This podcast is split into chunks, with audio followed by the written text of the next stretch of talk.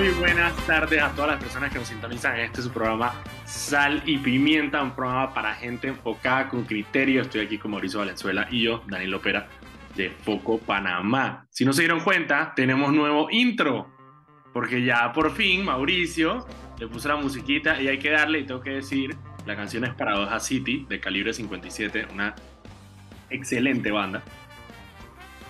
Eh, ese es uno de los mejores grupos que hay, ska punk panameño.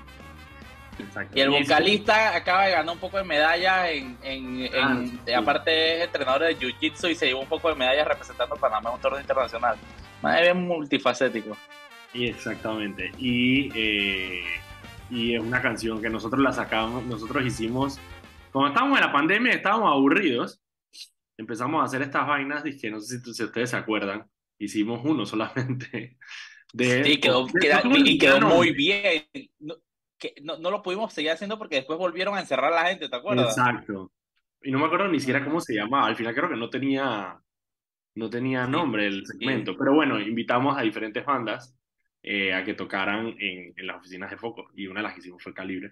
Por ahí tiene que estar, por ahí lo voy a, lo voy a volver a, a poner para Y quedó muy bien hecho, quedó bien producido, sin para joder. que la gente lo vea. Pero bueno, tenemos nuevo intro, así que espero que lo disfruten. Si les gusta la canción, búsquela en Spotify, se llama Paradoja City. Mauricio, hoy tenemos un programa, hoy muchas cosas han, han pasado el día de hoy, las vamos a ir discutiendo poco a poco. A las 6 y 15 va a entrar eh, Juan Carlos Sosa, él es eh, precandidato a diputado por el circuito 84, está en la misma lista de Daniel Lombana, que lo tenemos mucho aquí en el programa. Y él nos va a hablar de eh, la, una conferencia de prensa que se dio hoy en el Tribunal Electoral por parte de Una conferencia de prensa casi protesta. casi protesta. Yo, o sea, yo puse protesta en la nota porque eso en realidad era una protesta, pero eh, ahorita vamos a hablar con Juan Carlos Sosa de eso, así que no me quiero adelantar a ese tema, lo vamos a tocar con Juan Carlos Sosa. Y después, eh, a las seis y media, vamos a estar hablando con la gente de la Cámara Minera de Panamá, vamos a estar hablando sobre el contrato. Tema bien importante, el tema del, el tema del contrato minero, que hay muchas preguntas, eh, no hay mucha info saliendo, entonces es buenísimo que podamos tener a alguien de la Cámara Minera a justamente hablarnos y a iluminarnos un poco en dónde está, porque recuerden que ahorita mismo estamos en un limbo en el que no hay contrato eh, y, y- y no sabemos, no, no se sé, entiende yo bien. tampoco sé qué significa, ¿Qué- por qué es lo que no que- tener contrato. Sí, exacto, entre otras cosas, porque hay muchas, dicen que, que no están pagando, obviamente no es así, pero bueno. Pero, pero sí, hay muchas preguntas y también eh, yo, yo quiero entender qué tiene esto trancado. Exactamente. Así que vamos a estar hablando de eso a las seis y media. Ok. em, hoy se dio el, la audiencia preliminar del caso New Business. Lo transmitimos en el Instagram de Foco Panamá. Eh, cuando pasan esta tipo de vaina, es la misma vaina que en el, que en el caso de Brecht. Es decir, no hay nada nuevo. O sea, ya todo lo que, sa- todo lo que sale, ya lo sabemos. Sin embargo, no es lo mismo verlo en un tribunal con el fiscal sustentándolo, que es diferente y con Claro, no, y, y aparte, aparte no es lo mismo entender que, que, que el proceso está avanzando, algo que usualmente no pasa, el proceso usualmente está estancado años y años, estas son etapas que se tienen que cumplir y se correcto. van cumpliendo paso a paso, yo creo que es súper importante verlos, que cuando mucha gente tiene, eh, ¿cómo se diría eso? Como la, la percepción de que no, pas, no pasa nada con estos casos de alto perfil, ver esto, estas cosas sucediendo es bastante alentador, ¿no? Así que yo creo que es súper importante lo que pasó hoy. No sé, ¿quieres Correcto. empezar comentando sobre eso? Sí, eh, bueno, el Ministerio Público eh, sustentó, estaba el fiscal, ay, ¿cómo se llama él? Se llama Eur- Euris, creo que se llama él. No, Emeldo, Eneldo, Emeldo. No fue, no fue Meldo el que lo, el que lo sustentó.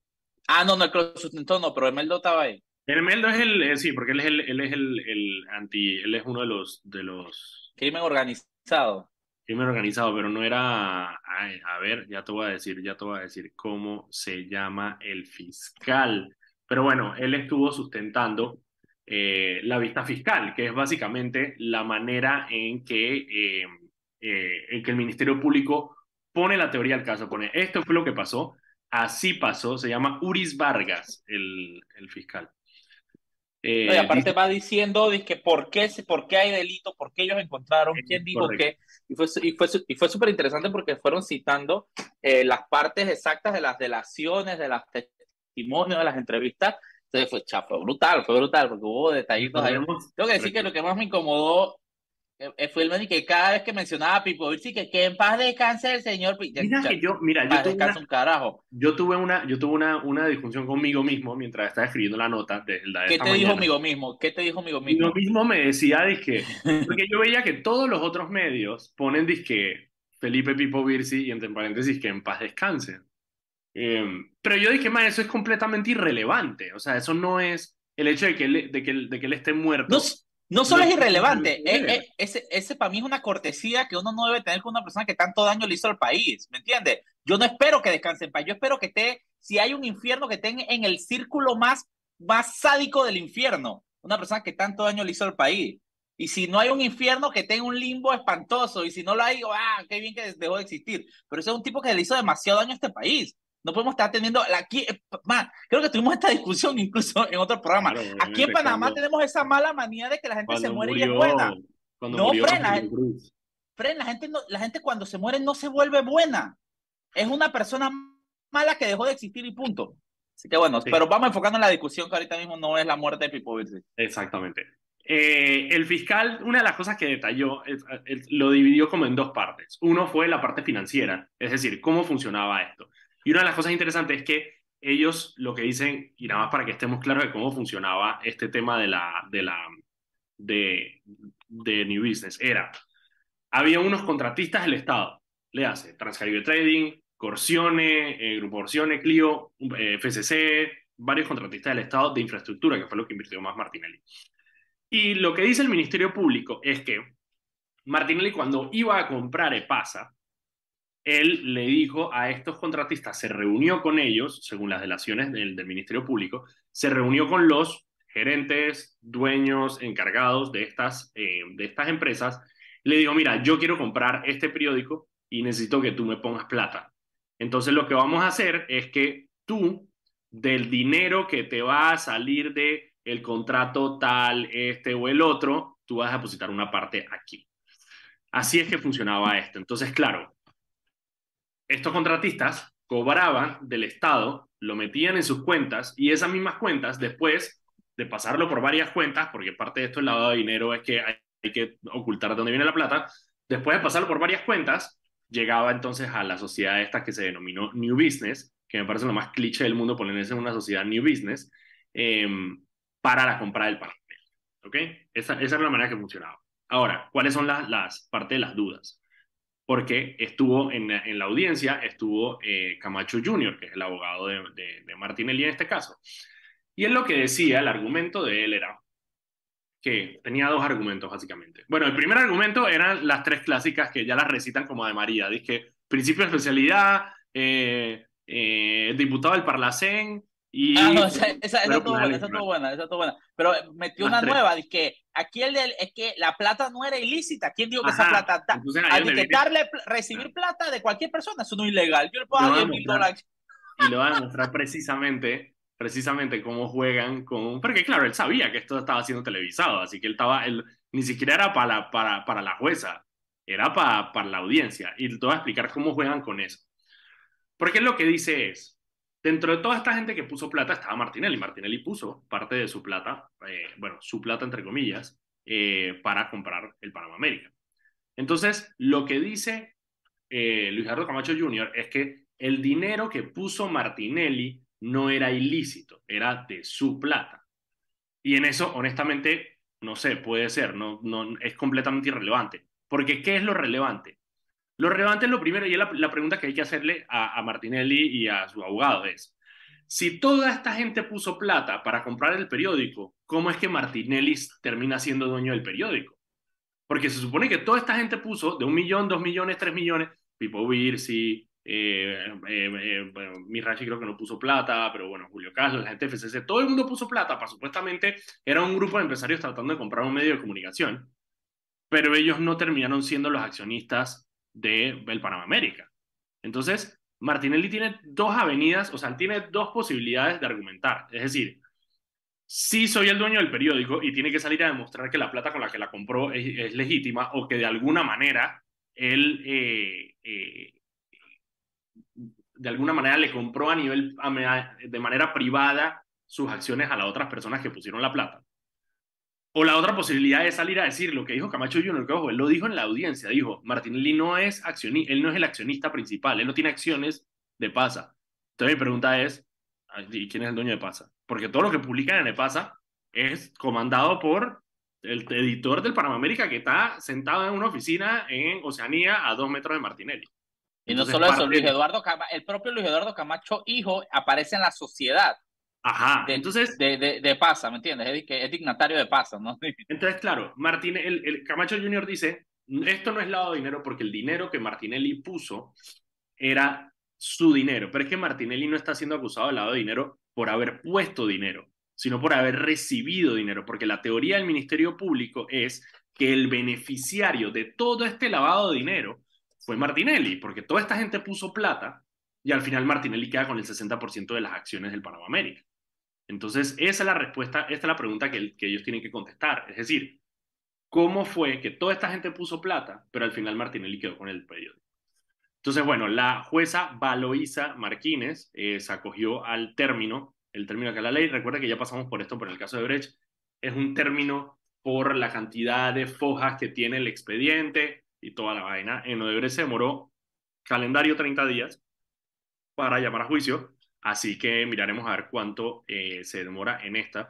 Digo, es irrelevante lo que se demore porque igual el juicio es en abril, ya está seteado para abril del próximo año. Entonces, eh, si, si, se demora, no sé, dos meses, igual eso no interferiría con el calendario que ya está asignado para el juicio, que es en abril del 2023. Así que vamos a ver qué pasa ahí. No escuché mucho alboroto por parte de Martinelli ni de su gente, así que no sé si eso sí, eso, eso sí lo noté. Completo silencio cuando con el caso de Brecht se paraban, o sea, de las patas. De hecho, cuando iba a ser la primera audiencia de este de, este, de esta preliminar, que iba a ser, no sé si se acuerdan, el día del 31 de, octubre, Halloween, eh, incluso hubo, protestas. Eh, en cambio, esta vez no dijeron absolutamente nada, lo cual yo honestamente no sé si es bueno o malo. Y para terminar... Con esto para terminar, da miedo. Para terminar esta, este pedacito, nada más de lo del tema de la preliminar y Martinelli, había otra noticia y es que uno de los ciudadanos uruguayos que fue llamado a juicio por el caso de Brecht, recordemos que en Uruguay era donde se hacía, eh, donde se manejaba la banca privada de Andorra. Entonces, en todo este entramado de corrupción hay unos ciudadanos uruguayos que algunos los, los sobreseyeron y otros no. Bueno, Andrés Betingo Sanguinetti, que era uno de los implicados, murió hoy en, eh, en Montevideo, en Uruguay. Em, él, digo, es noticia allá en Uruguay porque él también era dirigente del equipo de fútbol eh, Peñarol. se murió de se murió de un fallo cardíaco. ¿Tú has visto esa pésima relación que hay entre el deporte y los corruptos? Sí, total. Pero es que digo, FIFA, por ejemplo, es que una de las organizaciones más corruptas del mundo. O sea, ¿sabes? O sea... qué foco. Bueno, son las 6 y 15. Daniel Lopera. Vámonos al primer cambio del día y de vuelta vamos a estar con Juan Carlos Sosa contándonos un poco qué fue lo que pasó en eh, el Tribunal Electoral del día de hoy. Y luego de eso vamos con el tema del día que es Minería, ¿dónde está el contrato? ¿Qué está pasando? ¿Dónde estamos? Así que vamos a un cambio y de vuelta, en unos minutitos venimos de vuelta con sal y pimienta.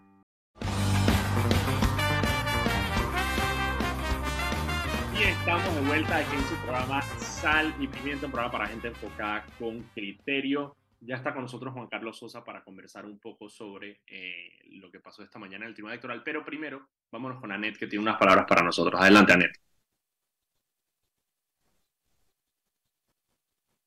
Adelante, Anet, con de Panamá informa que de lunes a viernes el horario de operaciones inicia desde las 4 de la madrugada hasta las 11 de la noche. Los sábados de 5 de la mañana a 10 de la noche y los domingos y días feriados de 7 de la mañana a 10 de la noche. De vuelta con los muchachos.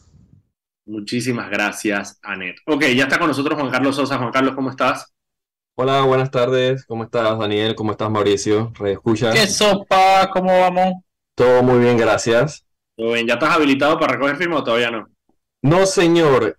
Y lo más curioso de todo es que todavía no, no han indicado la razón. Man, qué, qué, bestialidad.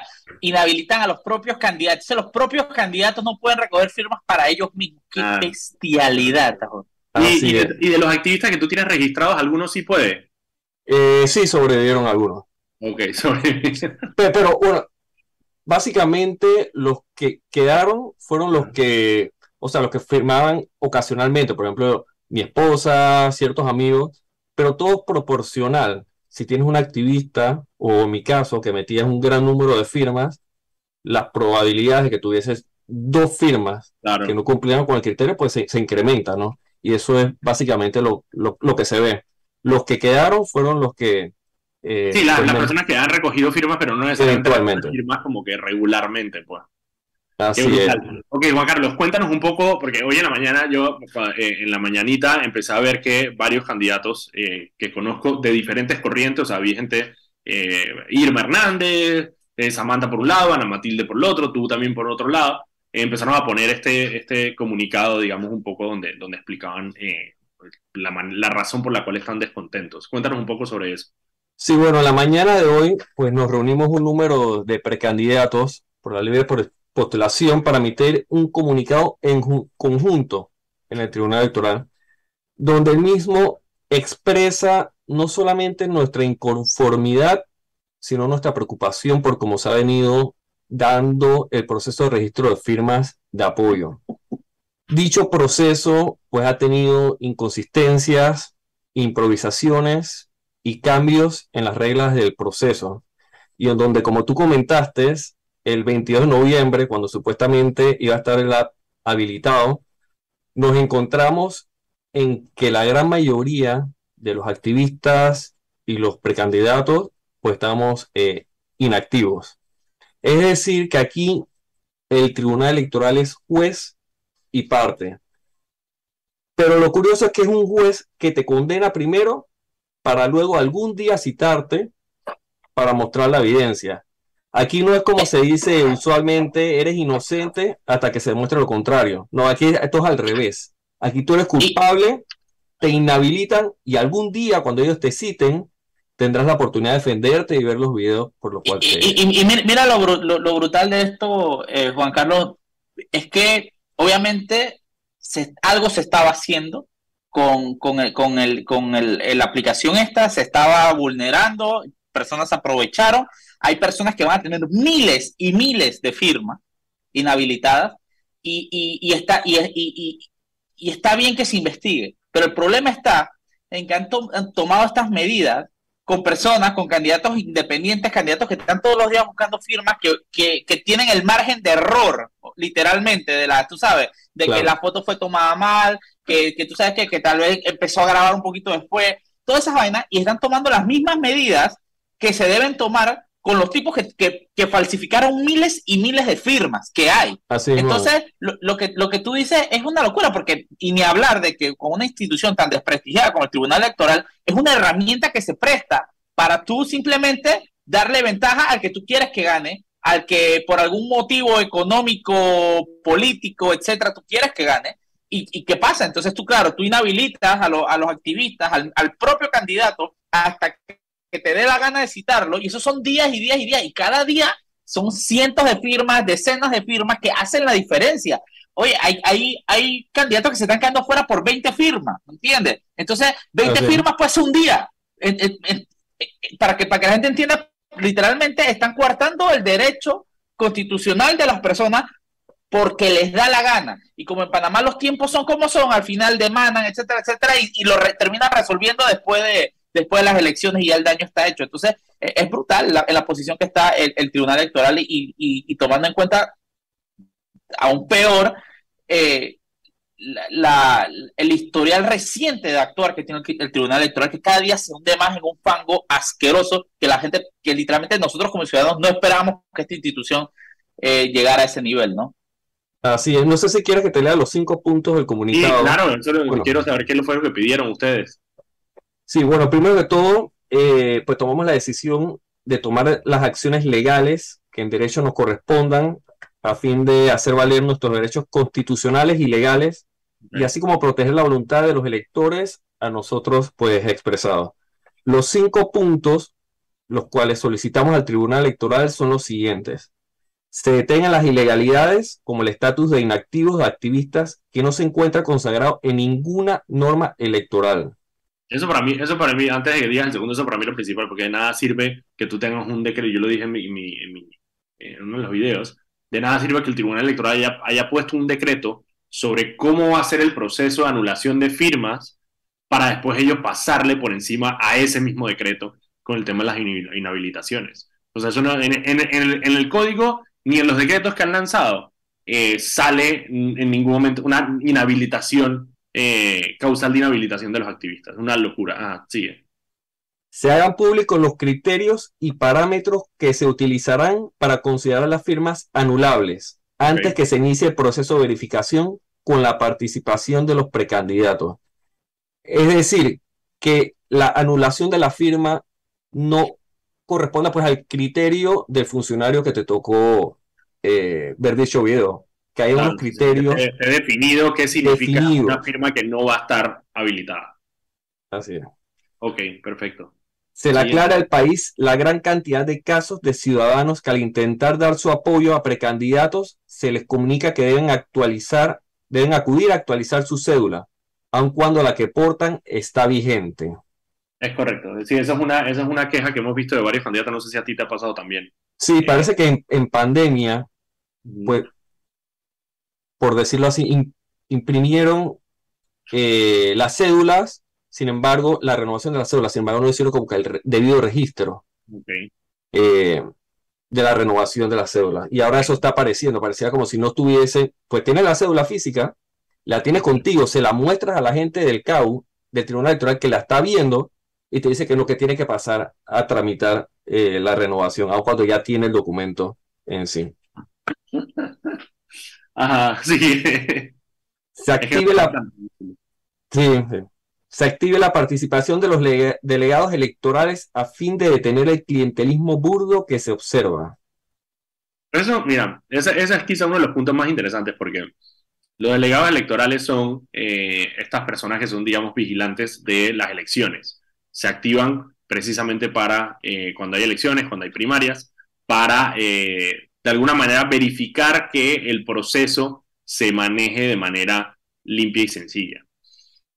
Sería interesante ver cuál es la posición de ellos, porque los delegados electorales son esta entidad como medio rara porque son civiles, o sea, no son funcionarios, son civiles. Hay gente que ha sido delegado electoral toda su vida y cada elección como que se, dedican a eso, no están inscritos en partidos políticos, sino que ese es su, digamos, es su llamar democrático. Pues. Entonces va a ser muy interesante ver si, el, si los delegados electorales tienen algún tipo de opinión sobre, sobre si quieren participar en esto o no, si lo ven necesario o no, porque creo que no se ha hecho todavía. No se ha hecho que se active, digamos, para, para este tipo de situaciones. Va a ser bien interesante ver cuál es su opinión. Y el quinto punto es que se le informe al país las acciones que el Tribunal Electoral está tomando para preservar la confidencialidad durante todo el proceso de apoyo por parte de la ciudadanía a las candidaturas independientes. Claro. ¿Y esto qué, quiere decir? Por ejemplo, cuando nosotros tomamos la firma a través de la aplicación, tenemos que, pues el proceso consiste de, de una foto, captación de datos y un video donde se expresa pues el apoyo al precandidato. Aquí nos han firmado eh, funcionarios públicos que convencerlos para que nos den la firma ha sido un mundo. Y nosotros nos basamos, pues, para convencerlo, que este video va a ser confidencial, que nadie lo va a ver. Ahora resulta que forma parte de una auditoría donde no solamente va a estar pues los funcionarios del Tribunal Electoral viendo estos videos, estas firmas de respaldo, sino también se está metiendo ahora involucrando a la Universidad Tecnológica de Panamá.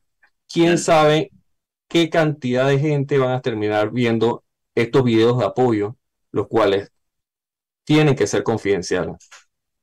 Claro, yo no lo había pensado, claro, eso, pues, es, es medio un 3 y es interesante, porque claro, necesitas verificar los videos, pero al mismo tiempo, eso abre, claro, eso abre a que terceras personas que no son ni el candidato ni la persona que da la firma. Quería, compa. Esa vaina se ha vuelto semejante enredo. Y, y, y, recordemos, y yo quiero hacer, yo quiero hacer eh, muchas muchas veces la gente no, no, dimensiona eso, pero voy a hablarles de un caso cercano, eh, el tema de estas listas de apoyo en Venezuela se dio un caso de la, no me acuerdo cómo le llamaban ellos, era la lista algo, que cuando en su momento se, se recogieron firmas para hacerle un revocatorio a Chávez, los datos terminaron en manos de Chávez, de todas las personas que habían firmado para sacarlo, y, y las personas en esa lista literalmente se, se tenían que ir del país no podían conseguir trabajo, los perseguían, eh, es una vaina bien brutal. Imagínense en este caso que tú tienes personajes que, ah, este es el que apoyó al no sé quién, este es el que apoyó no sé qué, estos son los funcionarios que están firmando la independiente, ¿me entiendes? Eso es, muy, muy, muy delicado, muy delicado, y es información que, que, el Tribunal Electoral no está manejando de la manera, de la manera que amerita. Y ahora con todas estas variantes de, de sucesos que yo Solo ellos eran los únicos que no se esperaban, porque todo el mundo sabía que esto se iba a ir a carajo, pero bueno, ellos decían que no. Ahora, ahora va a terminar probablemente siendo aún más desprevenidos con la, con la información, porque en el momento tienes que mandar al tribunal electoral, a, la UTP, a no sé dónde. Ajá, yo quiero ver eso. Yo quiero ver eso. Mira, yo no lo, no lo había pensado, tienes toda la razón, Juan Carlos. Eso va a ser un tema bien interesante ver, ver cómo, cómo mantener la transparencia del proceso, pero al mismo tiempo hacer la revisión que se necesita para, para ver si hay irregularidades con la firma o no. Mira, no, tengo, respuesta para ese. Le deseo muchísima suerte al Tribunal Electoral tratando de desenredar ese nudo. No, y yendo con el tema de la confidencialidad, nosotros podemos ver diariamente un informe quienes nos han dado eh, la firma de apoyo. Ha pasado que un día voy a descargar dicho eh, archivo y se me baja otro precandidato. Sorpresa. No puedo. De verdad que sí. Carlos, yo te... Esa da risa porque nosotros, hasta nosotros nos han llegado a salir.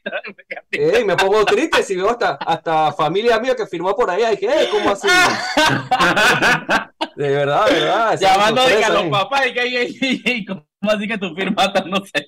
Pero ven, yo, creo que la gente entiende lo delicado que es eso. A lo delicado que es que un error como ese, o sea, puede ser, puede significar, digamos, una, un problema para cualquier persona. Sí, eso, eso está brutal, está brutal, pero por eso reitero, reitero lo que dije, que el manejo que le está dando el Tribunal Electoral a, esta información eh, es paupérrimo. Ahorita ya parece un chiste, pero las consecuencias, y al final el Tribunal Electoral debe estar clarito de que, de que esto le va a pasar factura a ellos mismos, a los propios magistrados, a los propios funcionarios, porque, porque al final el, ya en Panamá se está creando conciencia sobre el manejo de datos, sobre la privacidad. Ya han habido decisiones, multas impuestas justamente por el manejo de datos. Y como ellos lo están haciendo, ellos están haciendo literalmente todo para que en, en, en, cuestión de años determinen a ellos mismos pasando la factura, porque es una locura. Lo, que me ha tocado ver a mí de, la información de esa, para mí es que, ¿cómo, es posible que esto pueda llegar a nuestras manos? ¿Me entiendes? A nosotros han llegado listas de activistas. todo, todo. y como tú dices así, por error le llegaron a otro, por error le llegaron a otro, por error de que a uno mismo le rebotaron una lista y tú que, ah, es, surreal, compa, una surreal. Juan Carlos, muchísimas gracias por acompañarnos y por darnos información sobre qué es lo que está pasando con ustedes, los candidatos independientes del libro de postulación. Aquí siempre, obviamente, las puertas abiertas para cuando tengan que comunicar cosas como las de hoy. Te deseo muchísima suerte y ojalá te reinstauren tu, acceso a la. Así es, así es. vamos al cambio. No hay mejor activista que uno mismo. Exactamente. Muchas gracias por el tiempo. Cuando regresamos, vamos a hablar con la gente de la Cámara Minera sobre el tema del contrato con Cobre Panamá. Vámonos al cambio y regresamos.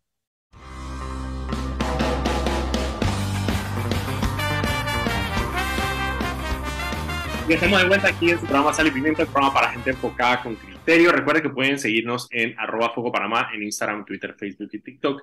Y también pueden seguir todas las noticias del día en focopanamá.com. Este programa se transmite en vivo por el canal de YouTube de Radio Panamá y queda guardado en el canal de YouTube de Foco Panamá para que lo puedan ver cuando quieran. También se sube a Spotify eh, para que lo puedan escuchar eh, a su propio ritmo eh, mientras están haciendo desayuno, mientras están haciendo ejercicio, mientras están yendo al trabajo. Antes de irnos con el invitado, vámonos con Anet, que tiene unas palabras para nosotros. Adelante, Anet. Paso a paso se construyen los cimientos de la línea 3 una obra que cambiará la manera de transportarse de más de 500.000 residentes de la provincia de Panamá Oeste, Metro de Panamá, elevando tu tren de vida. De vuelta con ustedes, muchachos. Muchísimas gracias, Anet. Ok, vamos a conversar hoy con eh, el señor Roberto Cuevas, que viene de la Cámara Minera de Panamá. ¿Cómo estás, Roberto? Sí, buenas tardes, Mauricio, Daniel. Un gusto compartir con ustedes. Igualmente. Mira, Roberto, te invitamos porque eh, ya hemos venido siguiendo el tema del contrato con Cobre Panamá eh, y nos preocupa el nivel de incertidumbre que hay eh, en la ciudadanía sobre este tipo, sobre este contrato. Y quizá tú puedas aclararnos un poco cómo funciona el proceso para que la gente esté por lo menos anuente tengo entendido, en enero se, se terminó, digamos, la, la, la, la, negociación con Minera Panamá y venía el, la firma, eh, digamos, la elaboración ya del contrato una vez que fueron pactados, digamos, los, los puntos, eh, eh, los puntos ya acordados. sin embargo, estamos a finales de noviembre y todavía no sabemos exactamente qué, en qué estatus está este proyecto. Si nos puedes contar un poco de eso. Sí, bueno, Quiero empezar diciendo que una de las situaciones que se ha presentado en este tema es eh, la poca o nula comunicación que hemos tenido como ciudadanos en cuanto a esta negociación por parte del gobierno, en este y en otros muchos temas. Pero en este tema en particular, eh, entendemos que una negociación de este tipo no puede uno estar dando detalles de la, de la negociación, pero sí yo creo que el gobierno ha sido deficiente en por lo menos transparentar un poco en dónde estaba la negociación y cuáles son los puntos, digamos, eh, más importantes que se busca en la negociación de dos partes, que una negociación obviamente tiene que ser de beneficio para las dos partes. Aún así, la confusión vino más en el mes de marzo, si no me equivoco, cuando se anunció que ya se había llegado a un acuerdo Marzo, pero en marzo. En enero, pero en marzo se anunció y también se anunció, inclusive se distribuyó los fondos que no, no teníamos todavía. Y bueno, de hecho, en, ese momento yo conversando con gente de la misma, de la misma, de la misma empresa de cobre, eh, se sorprendieron de que del anuncio. O sea, ellos, de hecho, fue una sorpresa para, para todos. Yo, yo como en la Cámara Minera, yo como presidente de la Cámara Minera no participo en la negociación, pero a nosotros también nos sorprendió. Y en ese momento recuerdan que también hubo un ultimátum en el sentido de que tenía la empresa que, que aceptar los puntos que se le había planteado y, y entendíamos que de ahí en adelante iba a ser la redacción y, y los procesos, como tú dices, que tiene que ir a la Contraloría para su refrendo y finalmente a la Asamblea. Pero aquí sí tengo yo, eh, Daniel, que aclarar algo que yo creo que la ciudadanía está muy confundido. Eh, toda operación minera, esta que es una de clase mundial muy grande y cualquier otra, está regida bajo el Código de Recursos Minerales. Y existe una concesión minera, es decir, la empresa está operando por una concesión minera que fue inclusive renovada en el 2017 se dio en 1997 por 20 años y fue renovada en el 2017. Entonces no es cierto que la empresa no tiene una base jurídica, es un concesionario minero. ¿Qué, a, dónde viene el contrato? Que es la parte importante que la gente entienda. El contrato en el, en el sentido y en su momento fue así, va más allá de lo que establece el Código de Recursos Minerales. Dicho de otra forma, no es necesario tener un contrato ley para operar una concesión minera. Estamos hablando de esta y de todas. ¿Qué es lo que hace la empresa por razón de la inversión tan grande para que entendamos este punto? Como es una inversión tan grande, el contrato se lleva a ley de la República, que fue lo que se hizo en su momento en 1997, la ley 9, si no me equivoco, como una especie de protección a la inversión. Eso lo han hecho los puertos, lo han hecho otras inversiones grandes y entonces eso pasa a ser una ley de la República que en teoría, no siendo abogado, pero en teoría te da un mayor blindaje para una puede ser, no puede ser modificada simplemente por un decreto porque alguien le exactamente, y, y, yo creo que es súper importante aclarar eso porque al final eh, la operación de cobre Panamá es una extracción mineral más así como hay canteras así como hay minas así como hay otros y eso yo tengo una pregunta con eso. Eh, con eso me quedó claro y yo ni siquiera no, no, lo tenía ni siquiera en mi radar. Ok, o sea, sí, la, empresa está funcionando simplemente en base a una concesión que tiene una concesión administrativa que tiene por extracción de material. Eh, y, digamos, en ese caso, paralelo al contrato, ¿cuáles son los parámetros que establece esa extracción? Bueno, ¿qué, es lo que, eh, hablando específicamente del contrato, se declaró inconstitucional la ley que elevaba ese contrato a ley de la República. Es decir, mm. Con eso se interpretó, bueno, que, que no tenían un contrato porque el contrato tenía cláusulas más allá de lo que establecía el Código de Recursos Minerales. Y sí es cierto que era un contrato muy ventajoso para la empresa, pero también aclaro, esta empresa que está operando ahora no fue la que negoció ese contrato originalmente. También quiero que eso quede claro. Ellos adquirieron este proyecto de otra empresa. Ellos heredaron, heredaron el contrato.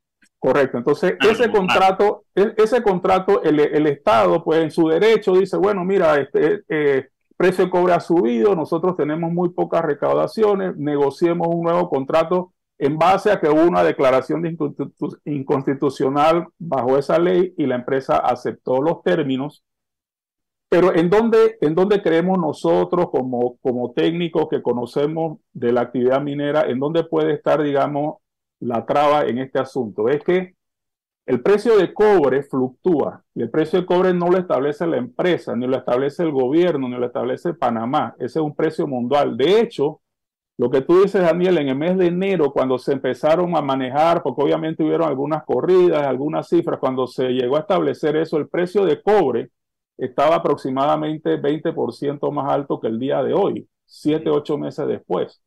¿Qué te dice eso? Que hay una variación de precio que es normal eh, en este tema del, de los metales. estamos entrando en una recesión global y el precio del, del, cobre va a bajar. Exactamente. Otro aspecto es que los insumos han subido muchísimo. Tú te das cuenta que todas las industrias, todos los negocios dicen todo me está costando más. Entonces, ¿en dónde sentimos nosotros que, que, tiene que haber un acuerdo y obviamente que, que lo único que conviene al país, a las partes, a la empresa es que haya un acuerdo? Yo no, yo no veo realmente que ninguna otra posibilidad sea, digamos, ventajosa para el país. En ese acuerdo tiene que establecerse, obviamente, la seguridad jurídica, pero también la sostenibilidad económica. Es decir, si no hay sostenibilidad económica, el proyecto, como cualquier otra actividad económica, no puede sostenerse y las razones son claras, porque es una inversión alta y una inversión a muy largo plazo. Es decir, este, este proyecto ahora está contemplado para durar 40 años. Entonces, ¿qué es lo que nosotros analizamos dentro del proceso? Lo que tú decías, ¿cuál es el proceso? Tiene que haber un régimen de negociación que incluya esa fluctuación de precio, las inversiones adicionales que tiene que hacer la empresa, porque hay una inversión adicional de 6.700 millones de dólares. La empresa ha seguido invirtiendo y dentro de 5 o 10 años va a tener que hacer otra inversión muy cuantiosa a lo largo de todo el periodo de la operación de la una, una, consulta, Roberto, algo, algo que no me queda claro. ¿Ustedes desde la Cámara Minera saben exactamente dónde está o tienen al menos una idea de dónde está estancado el proceso? Bueno, nosotros no somos parte de la negociación, Mauricio. Lo que yo te estoy diciendo, analizando desde el punto de vista de lo que ha ocurrido, analizando el mercado y las fluctuaciones de precio de cobre, y analizando lo que se viene haciendo en otros países, porque recuerda que nosotros somos un productor de muchos otros países productores de cobre. En los otros países también se está renegociando contratos. ¿Por qué? Porque hubo una subida al precio de cobre. Pero lo que yo, yo, les estoy diciendo es que esa renegociación tiene que ser lo suficientemente flexible para que contemplen las altas y bajas en los precios y la subida y bajada de, los yo tengo entendido, Roberto, que precisamente parte de lo que se negoció es que eh, eh, los panameños asumimos un poco ese riesgo con el tema del, precio base, ¿no? Es decir, hay, una, hay una, transferencia base de dinero y encima de eso está precisamente esa fluctuación de, de cobre. Sí, por lo, que el contrato, sí, lo, que el contrato, lo que tú te refieres es que el contrato en toda forma tiene que contemplar, ya te digo, una inversión muy grande que debe tener un retorno adecuado, porque es una inversión cuantiosa, pero también tiene que tener la suficiente flexibilidad para que el Estado, porque esta negociación es cuánto van los ingresos al Estado. Pudiéramos hablar horas del beneficio del proyecto y los ingresos al país, salarios, todo lo demás, pero ahora mismo el tema es los ingresos al Estado.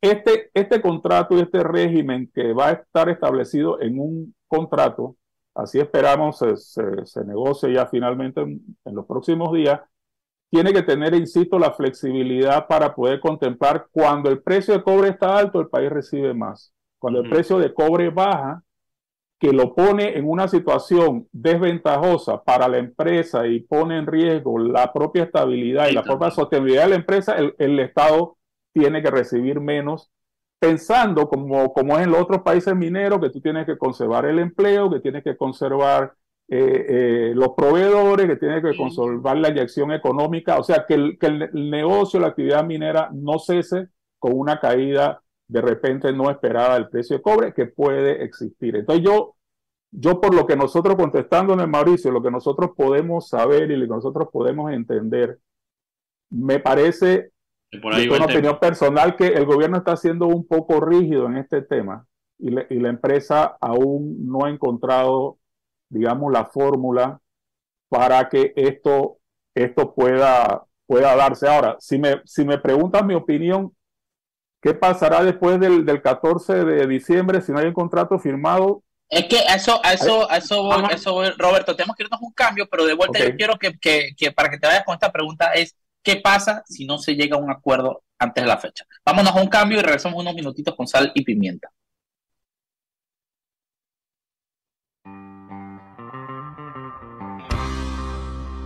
En breve regresamos con Sal y Pimienta, un programa para la gente enfocada.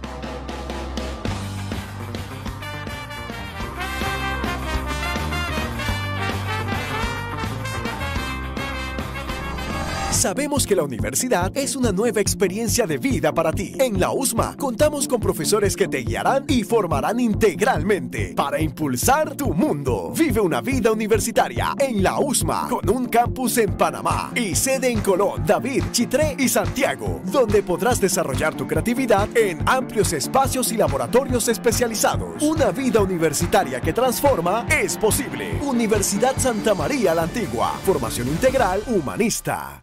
Vea, pana, este es el Wiro Steel nuevecito que le ofrecí en el Facebook. Compa, ¿seguro que es Steel? Míralo tú mismo, mi rey. Y sin cajeta. Se mojó en la bodega, por eso está baratito. ¿Y dice Steel en un sticker? Mm, déjame encenderlo a ver cómo funciona.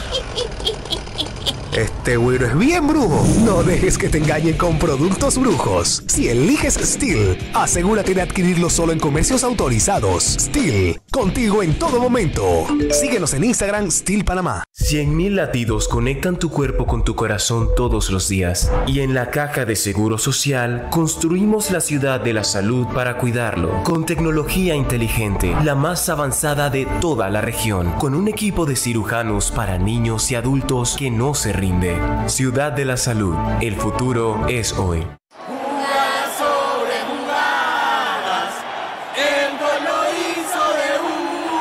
En estas fiestas, celebra en equipo con más Wi-Fi 360 de Más Móvil y canta los goles o los villancicos con internet en la sala o en la cocina. Cámbiate hoy al equipo Más Wi-Fi 360. Más Móvil. En sus 50 años y en fiestas patrias, el Suntrax envía un fraternal saludo al pueblo panameño. Construimos patria luchando contra la desigualdad, la corrupción y las injusticias sociales. En estas fechas honramos a los verdaderos héroes y mártires del pueblo. Sin luchas no hay victorias.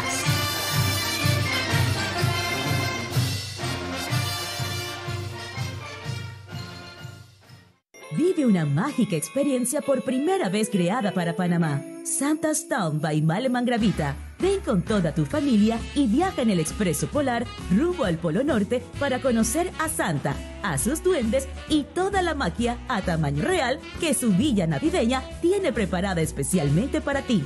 Del 9 al 23 de diciembre en Town Center Costa del Este. Boletos de venta en Pana Tickets. A beneficio de Fundación Fanlic, presentado por Super 99, Banismo, Más Móvil, patrocinan Hospital Pacífica Salud, La Doña, Starbucks, Dolce Gusto, Chocolates Kit Kat. Radio Panamá 94.5 FM.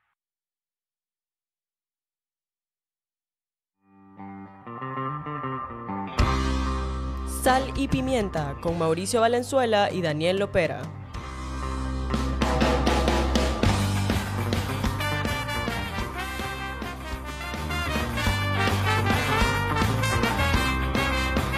Estamos de vuelta aquí en su programa Sal y Pimienta, un programa para gente enfocada. Eh, vamos a saltar el intro para poder eh, tener el último bloque con nuestro invitado Roberto Cueva. Estamos hablando sobre el contrato de Minera Panamá. Y, pero antes de irnos con la última pregunta que tenemos para él, vámonos con Anet, que tiene unas palabras para nosotros. Adelante, Anet. El Metro de Panamá informa que de lunes a viernes el horario de operaciones inicia desde las 4 de la madrugada hasta las 11 de la noche. Los sábados de 5 de la mañana a 10 de la noche y los domingos y días feriados de 7 de la mañana a 10 de la noche. De vuelta con los muchachos. Muchísimas gracias, Anet. Y Roberto, Mauricio te dejó con una pregunta, que es, ¿qué pasa si no llegamos a un acuerdo? ¿Qué pasa si, la, si, si ya sea... se expropia, ¿qué? La pregunta del millón. No, el, gobierno, eh, obviamente la decisión está en manos del, del gobierno. El gobierno ha, ha, hablado siempre de un plan B. Eh, ningún plan B es mejor que el plan A. O sea, eh, cualquier, cualquier otra opción que no sea que la empresa continúe bajo, bajo un contrato, sea este basado en código de recursos minerales, con quizás algunas otras eh, solicitudes, no sé, pero la única otra opción sería esto, eh, expropiar el, el, proyecto y obviamente que la empresa no, no va a quedarse vasos cruzados, eso sería, digamos, una, una demanda, una demanda legal, sí, que además que de cuantiosa tomaría muchísimo tiempo, imagínense ustedes, y eh, el tema es el siguiente, esta, esta mina, especialmente una mina de estas dimensiones, no es una zapatería que tú llegas a la sierra y le pones un candado porque no pagó los impuestos, etcétera, o cualquier argumento legal que exista para cerrarla sino que en este caso tendría que entrar, y este es un tema también técnico, tendría que, entrar en lo que se llama en minería eh, cuidado y mantenimiento, es decir, todas las facilidades, todos los equipos, todo el tema del manejo ambiental, todo, todo eh, el tema de las operaciones los equipos, habría que mantenerlo y es un costo altísimo, altísimo para el país. Entonces, eh, la, lo tenemos que pagar nosotros mientras dure el pleito. Exactamente, lo tendríamos que pagar nosotros mientras dure el pleito y un pleito que realmente el argumento que por ahí algunos manejan de que, de que, de que la mina está eh, operando sin ningún sustento legal. Imagínense ustedes que primero el sustento legal es que cuando se empezó la operación de la mina, ellos estaban bajo un contrato que era legal bueno o malo, nos guste no nos guste, que como país y con toda justicia como país podemos reclamar tener más ingresos al Estado, eso está muy bien, pero en su momento ellos iniciaron operaciones bajo un contrato legal, que 10 años después la Corte Suprema declaró inconstitucional la ley que elevaba el contrato a la ley de la República. Imagínense ustedes que usted hace una inversión en cualquier negocio, en cualquier, 10 años después le dice, no, pero es que usted estaba ilegal 10 años atrás. Y entonces eh, entrégueme el, negocio. O sea, yo, yo creo que realmente es una, es una opción temeraria. Yo, yo pienso que es una opción que no debemos llegar allá porque yo creo que hay, hay la experiencia, hay eh, el de otros países, lo que se ha negociado, los otros contratos que fácilmente... De nosotros, mismos, de nosotros vimos cómo la, nosotros, bueno, Mauricio y yo fuimos a grabar allá cómo está precisamente la mina de... De, taquilla abandonada y siendo, siendo un peligro ambiental. siendo, siendo un peligro ambiental una mina que es una milésima parte. Completamente, es mínima, mínima, mínima, a lo que, significa, a lo que significa, a lo que significa esto. Y la otra teoría, imagínate Mauricio, que dice no, que lo operemos los panameños, si, si no podemos ni recoger la basura y tapar los huecos de la calle. Y no, aparte, ¿cuántos, ¿cuántos, especialistas en minas tenemos en Panamá? ¿Me entiendes, Eddie? Que eso es todo un proceso que hay que hacer educativo de la sociedad y que... Y que mira, es un, tema, mira es, es un tema muy técnico y muy profundo. En este tema, por ejemplo, en los años 70 existía este tema de la de privatización y que los estados manejaran el tema minero. El tema minero es un tema de alto riesgo, de muchísima inversión. Yo como ingeniero de minas no considero que el país deba arriesgar ese dinero cuando tenemos problemas de salud, de educación, de, de, educación, de salud. O sea, ¿cómo nosotros vamos a, desviar fondos que no tenemos a una operación como esta, que es una cuestión de muchísimo riesgo? ¿Qué tenemos como país? Que negociar y encontrar la fórmula para que el país reciba los mayores beneficios que, le dé todavía sostenibilidad al, proyecto. antes, antes, de eso, Mauricio, nada más quería hacerte una pregunta más para estar claro. En este momento, la mina está honrando, digamos, los pagos que haría bajo el contrato que se declaró inconstitucional. Ese es un tema interesante. Eh, no lo está haciendo no porque la mina no quiera, sino porque el proceso es que el Estado tiene que decirle a, los operadores mineros, este y todos, de acuerdo a su producción, de acuerdo a lo que tiene, usted tiene que pagar tanto. Y como eso no se ha hecho, porque, porque se entendería, lo cual yo no estoy de acuerdo, que yo estoy reconociendo que tú tienes un contrato todavía vigente, eso todavía no se ha hecho. Pero hay una, pero hay una, concesión y cualquier Pero, la, concesión. Exactamente, ustedes han, han, han entendido el punto claro. En mi opinión, en mi opinión, el Estado tendría el derecho y la empresa la obligación de pagar todos los canos, impuestos, regalías, etcétera, que establece el Código de Recursos Minerales. claro, eso, yo como abogado equivocado, pero yo eso, eso es súper claro en los porcentajes, que eso es súper claro, yo lo leí, es súper es super preciso, eso no, eso no es de que... Claro, eso, eso es lo que a mí en, en, en, en, la lógica de lo, que, de lo que es una operación minera, que no es cierto que no tenga ninguna base legal, insisto, porque si es un concesionario, mira, la empresa está cumpliendo con el Código de Trabajo, está cumpliendo con el Seguro Social, está cumpliendo con el Ministerio de Ambiente, con todas las obligaciones ambientales. Ahí entran todos los funcionarios del Estado. O sea, tú no puedes decir que es una operación clandestina, que es una operación oculta, que es una operación que, está trabajando de noche, que nadie la ve. No, no es cierto.